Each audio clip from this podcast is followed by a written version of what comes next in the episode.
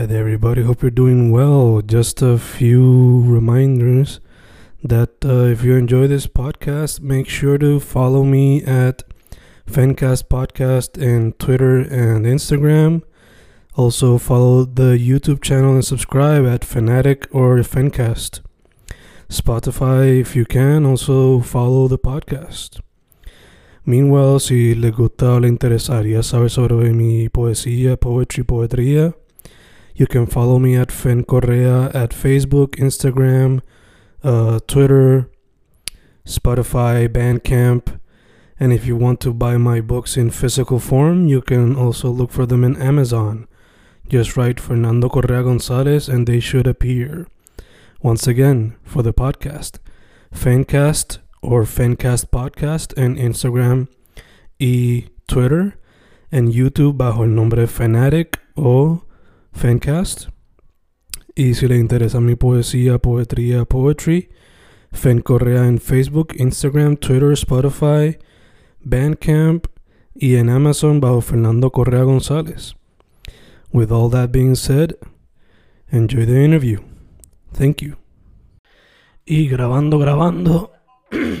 y grabando, grabando, Fencast grabando volviendo a las entrevistas regulares, aunque no tan regulares, dado por la distancia que tenemos que mantener por la cuarentena. Ahora mismo en la vía telefónica tengo a alguien que tiene varios personajes y corre bajo un nombre distinto a los de muchos otros artistas. Solo dejaré a él presentarse. ¿Con quién estoy? Dímelo, dímelo. Estás hablando con La Perrera. Mi nombre es Cristian Montañez, por eso es mi proyecto de artista. Este, y nada, ¿qué, qué te, qué quieres, qué te cuento de mí? Primero vamos, vamos con esto primero. Eh, yo cuando leí el post anunciando el proyecto de la Pali, Ajá, eh, vale, vale. vi que tenía tres personajes ahí enlistados. Young Nemesio, Tito Montt, o Tito Monte, ¿cómo se dice? Tito Montt, Tito Montt. Tito sí. Montt y Bayamont. ¿Qué diferencia cada personaje? Pues mira, el, lo que pasó realmente fue que yo estaba buscando, ¿verdad? Para darte el origen de los personajes. Yo estaba buscando un nombre de artista porque yo quería usar mi nombre regular, que es Cristian Alejandro, y entonces, pues a la gente no le gustaba mi nombre, mano. Y yo como que, ah, yo soy rapero, mi nombre es Cristian, y a nadie le gustaba. Entonces, pues, con los panas vacilando, una vez estaba freestyleando y dije Tito Montt, y como que todo el mundo me dice, ah, usa eso de artista. Y a mí me gustaba como una voz eh, narrativa o para rapear desde ese, desde ese punto de vista, este pero no, no lo sentía como un proyecto musical como tal. Eh, so, luego surge lo de Bayamont porque mi apellido es Montañez, so, de ahí sale el Mont. Y, va, y vaya, pues yo vivo en Bayamón. Este, so, de ahí sale ese nombre. Eh, y entonces, pues John Nemesio sale de que eh, de que el proyecto es una adaptación de uno de unos artículos de Nemesio Canales. So, era como pues Nemesio Canales del 2020. Entonces, pues eso fueron lo- la- las ideas principales, pero luego eso se convirtieron en voces narrativas desde, ¿verdad? En el proyecto y perspectivas desde las cuales estaba rapeando. Este, se terminaron convir- convirtiendo en personajes vivos dentro del proyecto y hay canciones en las que cada uno, pues, eh, toma su parte dentro de, de cada canción individual y se nota por, por la producción este el personaje de Tito Montt pues tiene más distorsión en la voz el personaje de John Nemesio lo grabamos con el teléfono para que se escuchara como si fuera estas canciones que grababan los reggaetoneros desde la cárcel que lo hacían a través del celular. Este y entonces ya Bayamón pues es mi voz un poco más limpia porque es el más que se parece a mí y, y es el más personal por eso sale del municipio donde vi donde viví y de mi apellido este by the way estoy ahora mismo en el carro con mi productor del disco 2 si quieres dar un shout out Carlos ¿cómo me llamo? pero el, el pana, estoy aquí en el carro con, con el productor del segundo disco que estoy haciendo se llama eh, Pingüino, ya tú sabes, so, así estoy en ahora. Pero sí, eso es lo de, de ahí salen los tres nombres en el proyecto. Ok, ok, perfecto, perfecto. Entonces te pregunto, eh, noté que este proyecto, la producción fue por Aurelio Adame, ¿verdad? Sí, men, ese, ese disco completo lo hizo Aurelio. Ok, ok. Eh, yo hablé con él y él me dijo que él le encanta MF Doom.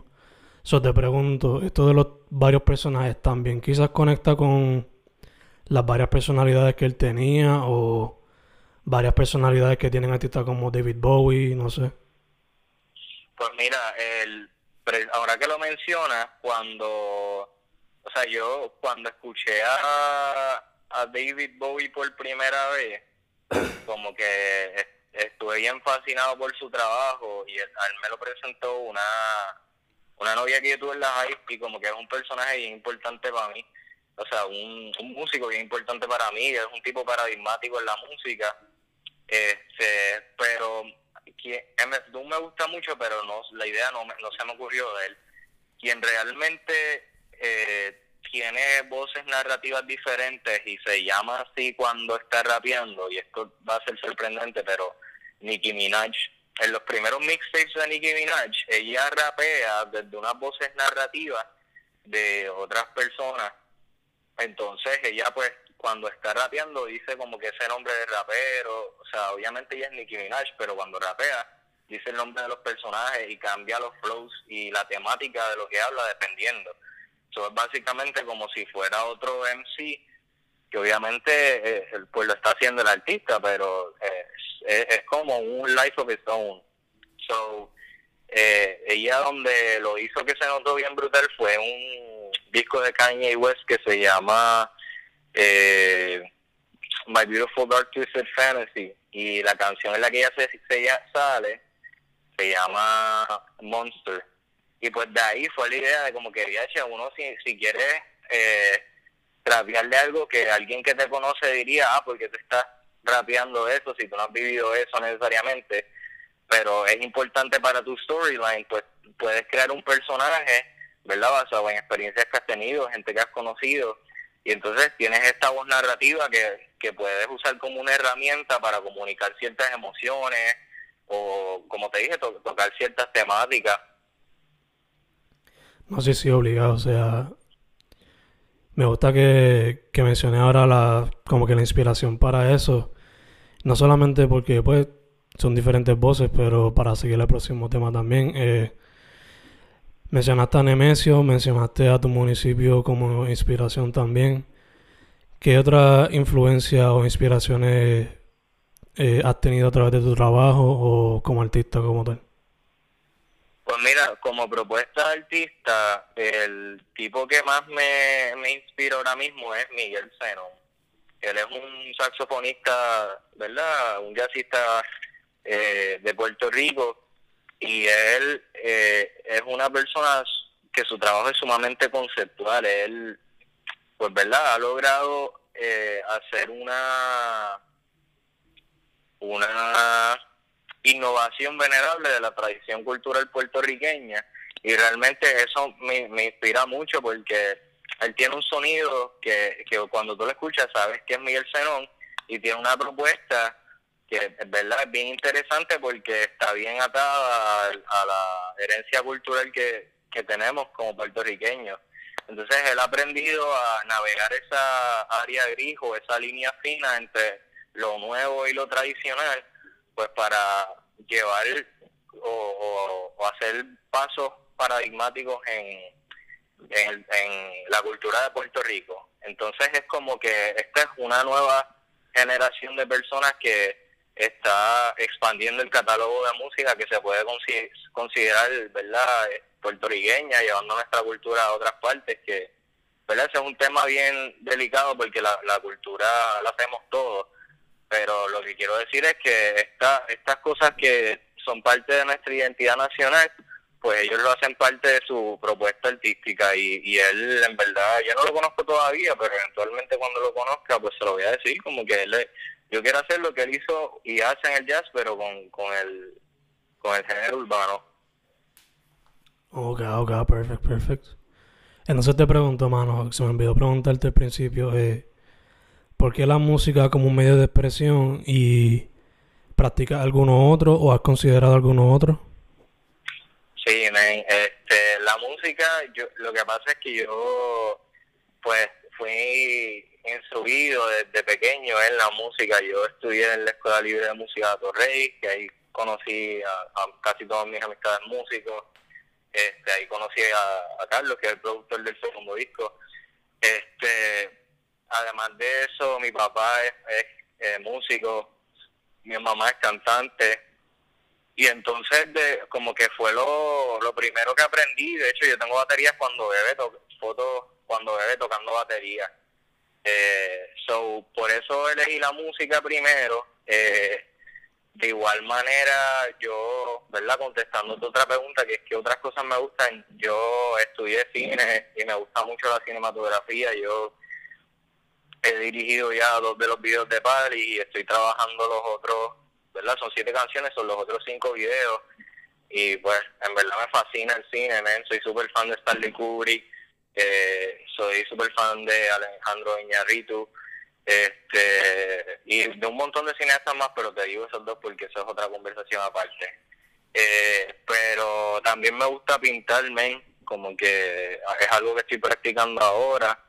Este, el segundo disco, no quiero dar detalles porque todavía no he hecho el anuncio, pero sí es sobre una pintura importante de Puerto Rico, que, ¿verdad? Al igual que hice con Nemesio, pues voy a hacer con un pintor de Puerto Rico. Eh, ¿Y qué más me gusta? Hacho, me estoy colgado en el baile, pero después de que, de que le coge el truco a producirlos, ¿verdad? Tengo un sistema de producción sólido, voy a empezar a aprender a bailar. Awesome, awesome.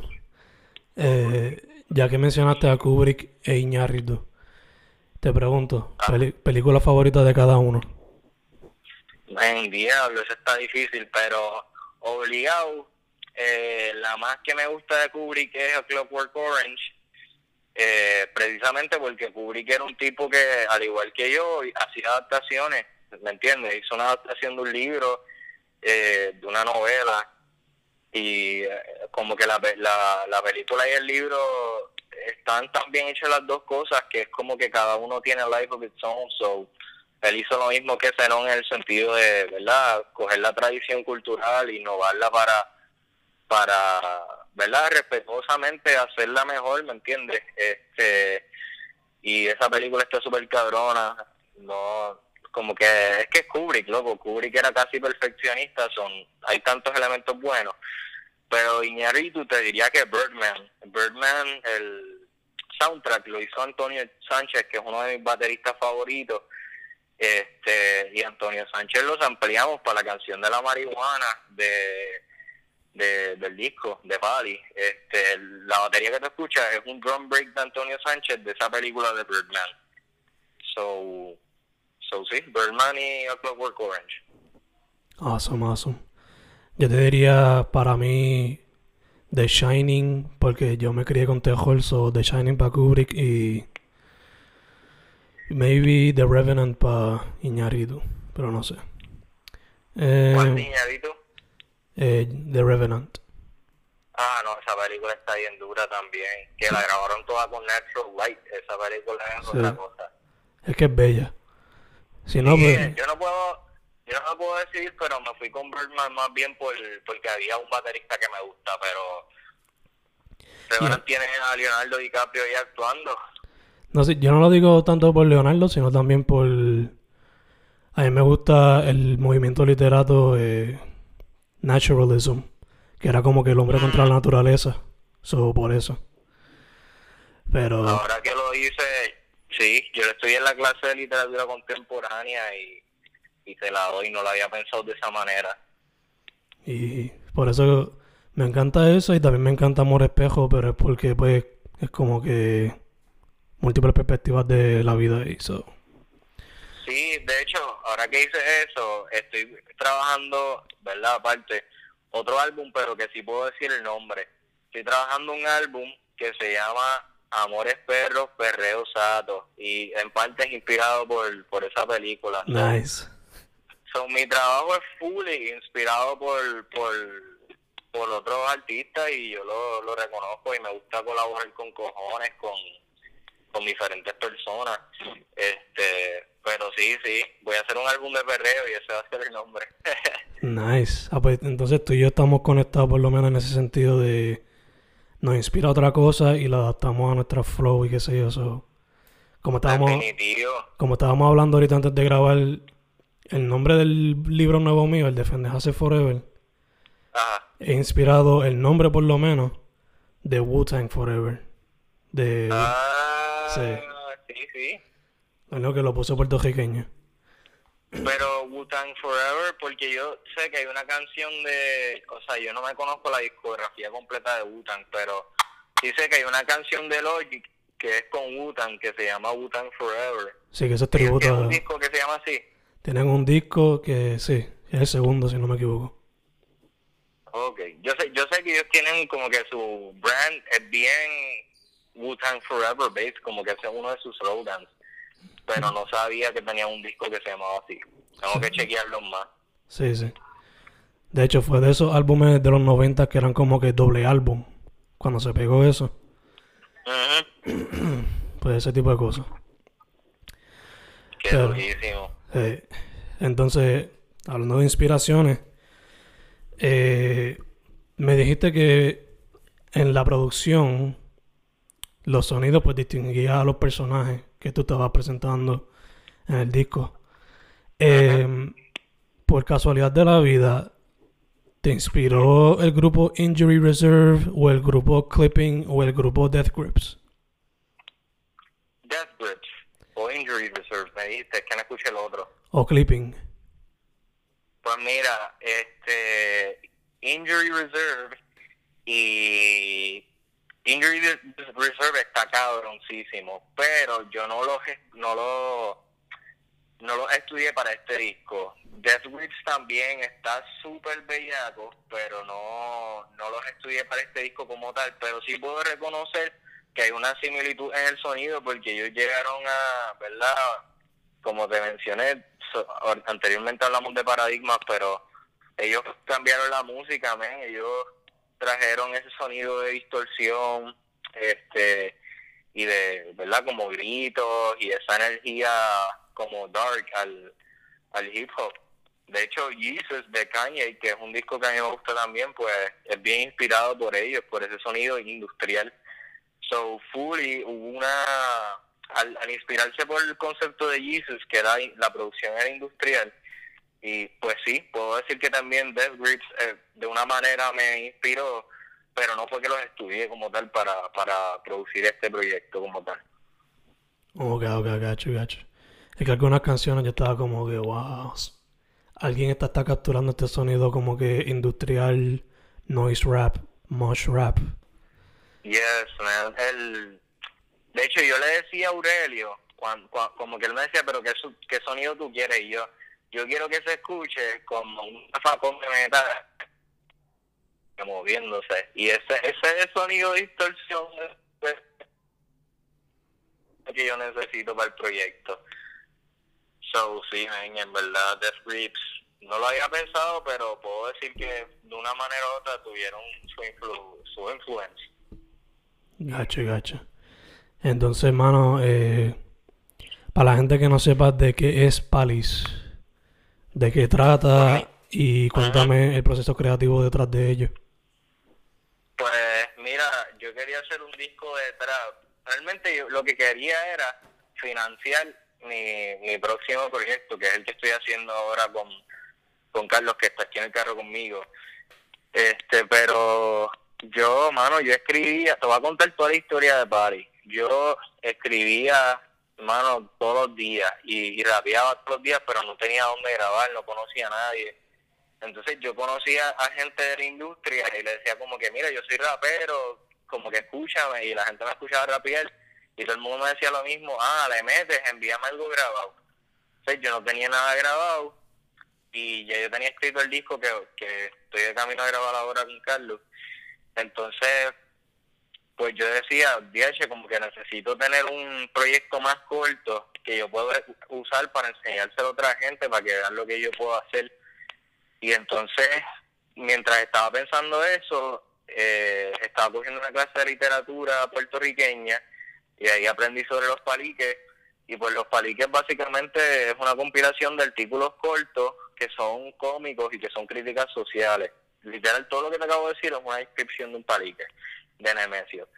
So, cuando yo me llegué esa idea, yo dije, ah, yo puedo hacer canciones de menos de dos minutos sobre un tema en específico y le puedo poner al nombre, eh, al título, le puedo poner paliques al disco y entonces sería por esa onda. Y eso fue en el 2019, yo estaba en el segundo semestre de segundo año. So, eso fue en marzo del 2019 y entonces, para esa fecha, un pana mío, que es baterista, estaba tocando en la banda de Aurelio, porque Aurelio estaba haciendo shows, eh, ¿verdad?, en Río Piedra. Entonces yo fui y vi el show en vivo y conocí a Aurelio y en verdad la propuesta de él me gustó tanto que yo empecé a ir a todos los shows de Aurelio y Aurelio como vio que yo que yo como que hypeaba al público, me dijo como que, ah, es el hype man de mi banda. Entonces yo iba a los shows de Aurelio y entonces ponía al público a bailar y qué sé yo qué. Y así nos hicimos bien panas y un día yo estaba de camino un jangueo y como que los panas me dijeron, mira, vamos a llegar a las 11 y eran como a las 8. Entonces yo le digo a Aurelio, mira, ¿puedo parar en tu casa en lo que? Y él me dice, pues dale. Y entonces nos pusimos a joder y yo le dije, Hacho Aurelio, produce mi primer disco. Y él me dice, pues dale. So, ahí yo le digo, tengo esta idea y entonces él me dice, ah, pues eso está perfecto, como que cuál va a ser el sonido. Y entonces ahí yo dije, pues yo nunca he no, no he trabajado con trap, pero quiero salir de eso por si en el futuro la gente me dice como que, ah, tú tienes algo de trap, pues poder enseñarle el proyecto. Y entonces fue como que, ah, pues Pali, vas a hacerlo, hazlo de los temas del trap. Y entonces ahí escribimos, lo hicimos, bro, súper rápido en el 2000, en ese verano del 2019, que fue pre-corona este, ven, grabamos todas las canciones como en, como en dos semanas. Entonces lo que pasó fue que como yo se lo iba a pagar a Aurelio Cash, pues obviamente me tardé pagándoselo porque le iba pagando mes por mes y mientras lo, lo iba saldando pues este pasó casi un año. Pero entonces cuando terminé de pagarlo, eh, dije voy a soltarlo y, así fue que surgió que surgió Pali. Nice. So, lo que más me gusta de la historia es no solamente el hecho de que ya tú tenías la química con Aurelio por lo de la banda y eso, pero se nota el grind para. Sí, man, el struggle, it was real, bro. It was real, como que yo estuve, llegó un, momento que estuve súper pelado y recuerdo que comí popcorn con agua como por una semana para pa, saldar el disco y, y porque estaba en el hustle con el 725 en Puerto Rico. que imagino que muchos artistas locales se relacionarán a eso. No, pero hay que, o sea, ojalá no fuera así, pero yo no, como que para mí eso fue una aventura, en verdad. Yo me sentía como que estaba escribiendo mi propia, yo leo muchas biografías y si se fijan, muchos artistas te cuentan esas historias, o cuando yo las estaba viviendo era como que, ah, mira, por esto tuvo que pasar gente que yo admiro, so estoy viviendo esa, esa, esa aventura y me lo disfruté en ese sentido. Pero es un bad trip, tener hambre es una mierda y pues como que ajá, no, no tener carro es una mierda. Y caminar con cojones por la torre y que empieza a llover y tú sabes, que vas a llegar a tu casa, al otro día tienes que repetir el papelón. Es una mierda. Sí, sí, obligado, obligado. Pero por lo menos ahora estás en el lado positivo, lo pudiste sacar, la gente lo está gozando, ahora estás moviéndote para el próximo. Eh, no, sí, ya estamos al otro lado, inclusive poco después de que pasó ese verano, yo empecé a trabajar, ¿verdad?, en otro lado y ahora estoy mucho más bien en el sentido financiero y, de hecho, gracias al proyecto conocí a mi equipo de manejo, que es de Genesis, shout out a ellos, y como que ya, por eso es que ahora tengo cómo producir el segundo disco, so, en verdad la, el tiro me salió bien, me salió todo como yo quería y estoy bien satisfecho. Además de que el proyecto ha tenido buen feedback y yo pensaba que no lo iba a tener por lo industrial que es y porque no es algo que se escucha mucho en la radio. So, yo dije, esto la gente lo va a odiar, pero la poca gente que me conoce me ha dado súper buen feedback. So, en verdad es un, es un happy ending en ese sentido. Exacto, exacto. Entonces, eh, fue producido completamente por, por Aurelio, pero el proyecto también tiene varios features, entre ellos Bloody, A1, Gaby Chuleta, Mr. Empanadilla, Joelito Huevito, Richard Pena. Eh, cuéntame cómo se dio ese proceso de colaboración. Pues, men, en verdad los features surgieron después de que ya yo había grabado las canciones y los beats estaban hechos. So, en todos los casos, lo que hicimos fue enviar los, los beats por email y entonces nos enviaron los versos de vuelta y nosotros los editamos. Pero lo que yo hice fue que como los versos, ¿verdad? La parte mía de escritura era tan corta en el proyecto, porque ese es el concepto del palique, pues yo le tiré a toda la gente que escribía, que a mí me gustaba, que de hecho tú fuiste uno de ellos. Y entonces le dije, mira, escribe como que tu versión de, de esto. Y entonces, eh, por ejemplo, Vladis, como que yo le dije, mira, este es el concepto, pues yo realmente nunca he tenido alma, eh, so hablamos de la policía como alma del Estado, porque las armas son un elemento importante en el trap, y pues hablamos de eso, y, yo sabía que Vladis era la, como que la persona indicada para eso, que tenía una fortaleza en esa área, y entonces él trajo el concepto, Aurelio también tuvo un verso en esa canción, este en el área de la, de la marihuana, A1 es para mí desde hace mucho tiempo y él, además de, de, que me gusta como es como rapero, él en su verdad en su vida profesional está bien cercano a la comunidad del cannabis en Puerto Rico profesional, ¿me entiendes? Revistas, dispensarios. So, él, él estaba bien relacionado con eso y podía hablar del tema. Gaby Chuleta es otro que su propuesta es sumamente interesante y eh, pues nos hicimos pana, el tipo me, ¿verdad? Como que me ha enseñado mucho del rap de valianteo de Puerto Rico y pues yo le dije, mira Gaby, tú no estás en Puerto Rico, sería bien brutal si tú lo haces por teléfono, como que tipo títere por, por teléfono, ajá, grabando y, y él lo hizo y el, ¿cómo te digo? Son gente que tenían unas fortalezas en estas áreas que podían trabajar el proyecto, llevarlo a otro nivel. So, así fue que salieron esos features. Entonces hay tres features más que son Pájaro, El Macho y Joelito Huevito, que son panas, que son artistas y son unos duros y ahora mismo pues ajá, tienen un proyecto individual pero que no querían, ¿verdad? Por velar la imagen o su brand, no querían que apareciera su nombre en el crédito. So, nos inventamos un nombre para que ellos pudieran ser parte de Pali. Este, pero por eso es que tienen, tienen esos features con nombres tan diferentes. Eh, y entonces Richard Peña es un jazzista que yo escucho y que toqué con él desde chamaquito. Entonces, yo, como el sample es de Antonio Sánchez, y él es bien fan de Paz Metini, de hecho él conoció a Antonio Sánchez, eh, pues yo le dije como que loco, yo quiero trabajar contigo, ¿sabes? Tú y yo hacemos música de chamacos y él me dijo, pues envíame todos los tracks del disco a ver en cuál cayó. Y entonces ese fue el que cayó y este en verdad nos envió como media hora de audio y entonces tuvimos que cortar el audio para para hacer ese solo de guitarra y meterlo en la canción también.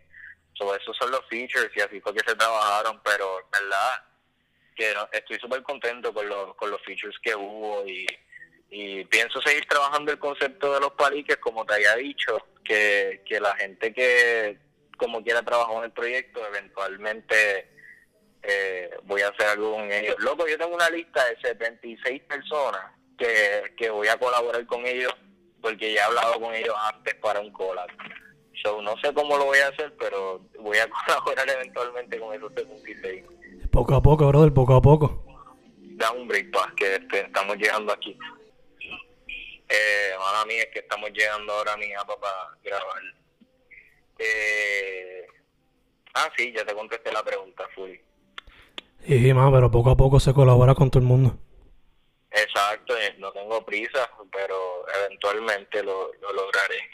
Exacto, exacto. Si no, pues voy a hacer un disco con 76 featuring es una fue una idea que le dio Aurelio y él me dijo ni para el carajo, cabrón, no me, no me activo para eso, pero... Algo tipo gorilas, que se joda.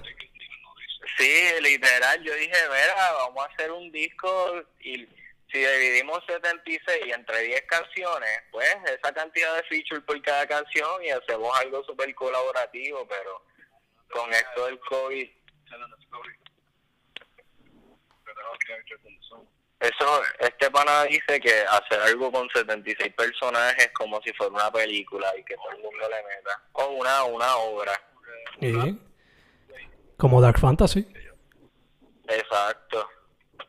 no sé, eso en la conceptualización, pero quién sabe si nos activamos. Ya mismo te tiro, mira, lo vamos a hacer. Tenemos 78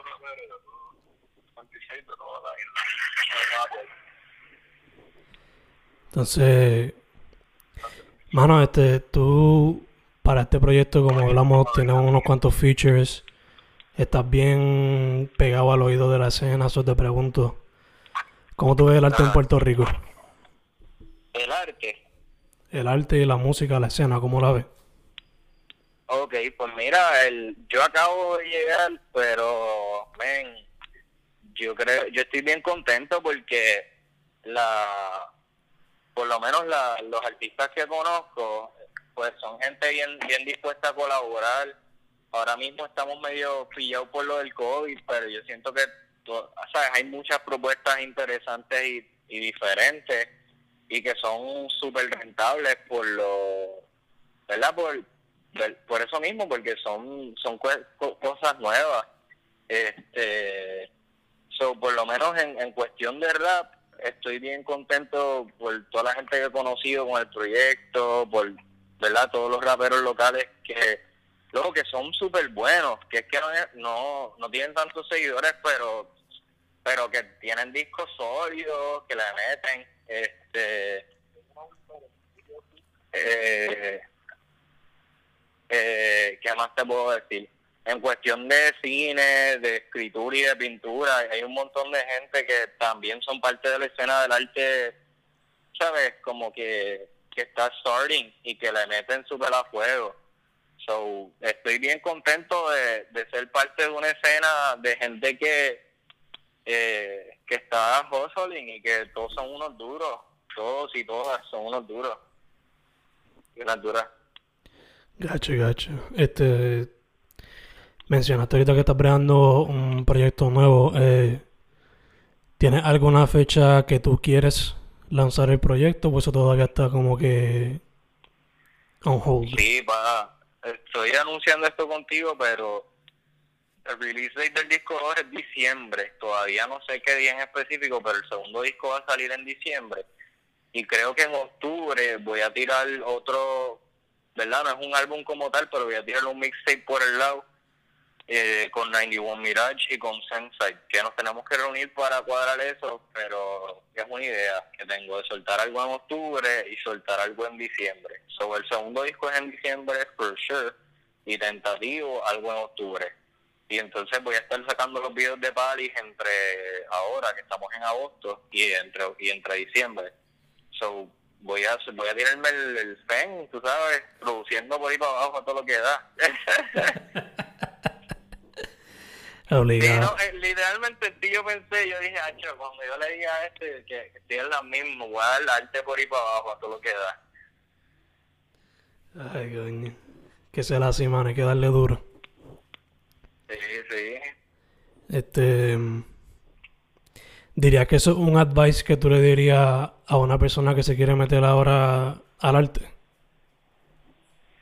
Sí, eh, pues fíjate, sí lo, yo te diría que en, el, en la cuestión de... Porque en el arte hay dos vertientes. Está el área de producto y está el área de venta. Y me explico. Es, la persona tiene que aprender a crear un sistema de producción para poder crear eh, ¿verdad? contenido, sea arte como tal, sea contenido de redes, eh, sea video, merch tienen que crear un sistema para hacer contenido constante y a la misma vez tienen que crear un, sistema para aprender a monetizarlo. Entonces, una vez tú aprendes cómo monetizar tu arte, aunque sea desde el principio, eh, pues te tienes que enfocar en, en esas dos áreas y en crear sistemas sustentables y eh, pues estoy buscando los ah, rentables y sustentables para entonces tú poder hacer empezar a hacer dinero desde que empiezas, ¿me entiendes? De una manera u otra. So, ese es mi consejo, que creen dos sistemas, un sistema de producción y otro de monetización. Eh, y que y otra cosa es que aprendan que cuando alguien te dice que te apoya, eh, ¿verdad? Obviamente uno trabaja con todo el mundo si se puede, pero ¿sabes? que apoyar a los amigos artistas de verdad es, es, es pagarles, creer en su visión, ¿me entiendes? Por lo menos con los productores que yo trabajo, con los fotógrafos y eso, yo le pago a todo el mundo y hay gente que me dice, ah, no me pagues. Y yo como que, bro, si yo creo en ti de verdad, eso es lo menos que yo puedo hacer porque estoy invirtiendo en, en tu talento y, y, y lo hago porque creo en ti. So, esas dos cosas, que si crees en un artista que inviertas en ellos sin miedo y segundo que, que o sea, para el artista como tal, que crees un sistema de producción y de venta para que, ¿verdad?, puedas vivir de tu arte eventualmente, si eso es lo que quieres hacer. Eh, y, y a la misma vez puedas crear contenido constante y no, porque uno tiene una responsabilidad con la gente que te apoya de, de darle arte, bro, como que no los mantengas ahí en la espera al garete. Son esas, esas dos cositas. Perfect, perfect. Este, mano, ¿dónde la gente te puede contactar para lo que sea? Pues mira, yo estoy aprendiendo a meterle ahora a las redes, pero estoy en Instagram fully, que ya le cogí el truquito, eh, como la perrera PR, y eh, también estoy en Twitter así mismo, la perrera PR. Y a Twitter le estoy aprendiendo ahora cómo usarlo porque todo se ve azul y confunde y no entiendo nada, pero cuando le coge el truco pues me, me pueden tirar por Twitter. Por ahora Instagram papi le meto, me tiran por Instagram o por Twitter y entonces estoy también en, todas las plataformas como La, la Perrera, eh, todas mayúsculas. So, me pueden conseguir en iTunes, Spotify, eh, me pueden conseguir en SoundCloud, que SoundCloud me gusta un montón porque yo puedo subir música cuando sea, so SoundCloud es súper duro. Y entonces estoy en YouTube también, entiendo que en YouTube soy la perrera PR, pero yo pongo los links en mi, en mi Instagram, que si no me encuentran por algún lado, pues me pueden tirar por Instagram y, y conectamos for sure, yo estoy bien activo ahí, so So, me tira, quien sea me escribe y sabe que lo voy a contestar y vamos a vacilar un rato. Perfect, mano, perfect. Para cerrar con una pregunta random, eh, imagínate que estás en una isla pero solamente tienes tres discos que tú te llevaste. ¿Cuáles son esos tres discos? Ok, tengo que elegir tres discos. Pues mira, yo te diría que me llevaría eh, diablo, me, voy, me va a tardar un poquito en lo que me sale, pero eh, déjame abrir mi Spotify y te digo lo que estaba escuchando ahora. Eh, vamos a ver. Men, me llevaría primero algo de Action Bronson, que es un rapero que me gusta mucho porque él hace rap, pero también es chef, es pintor. So, él tiene un disco que se llama Mr. Wonderful y ese disco está, a mí me gusta con cojones. So me llevaría Mr. Wonderful de Action Bronson, de Miguel Zenón, que era el saxofonista que les mencioné. Me llevaría, me llevaría, te digo ahora cuál. Ah, me llevaría Sonero, que lo que hace es que pues reconstruye la música que fue grabada por Maelo Rivera. So, me llevaría ese disco.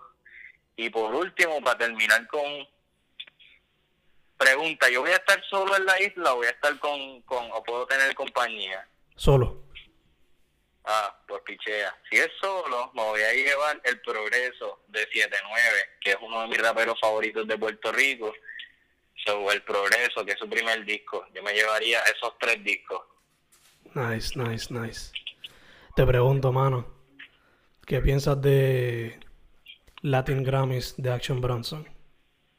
Hacho, Latin Grammys me gusta mucho porque la producción de Action, primero que Action Bronson produce como que sin cojones lo tienen, él, hace lo que él quiere y la estructura de las canciones como que no es comercial y eso se nota en Latin Grammys, que él pone un, un instrumental que le gusta and he just flows with it. So, pero la producción de Latin Grammy es bien, es bien buena para los oídos y para la gente que le gusta, ¿sabes? Que son cocolos, escuchar un tipo que rapea como action, que es súper lírica, encima de un beat como que salseado es bien interesante y más con, considerando que él es estadounidense, pero el hombre tiene como que muchas referencias a Puerto Rico y de hecho, no sé si lo sabías, pero Action Bronson va a salir en el próximo disco de Residente, por lo menos eso dijo Action. Sí, eso en una entrevista. Sí, eso es. So, sí, el Action, Latin Grammy está bien dura, el, el, la producción, y estoy bien motivado para escuchar su próximo disco que se llama Only for Dolphins. Estamos iguales, brother. ¿Te gustó el video? Sí, sí.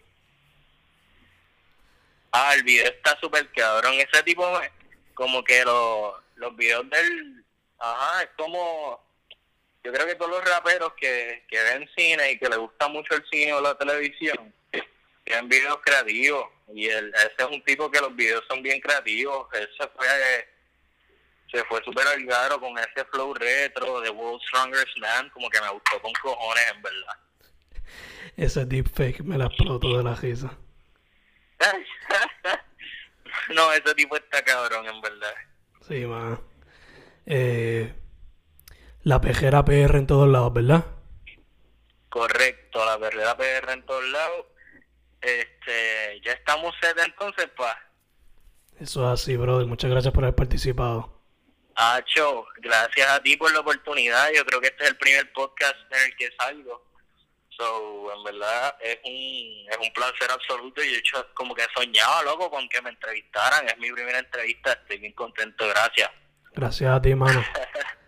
Estamos... Dale, Mira, a la, en la clara me caíste, cabrón. So, a la orden para lo que sea, cuenta conmigo, para lo que me dijiste de la escuela, lo que sea, para los chamaquitos, ¿qué más? Y nada, vamos por encima, las corillos, pónganse a leer a Fe. Gracias, brother. Fencast con la pejera.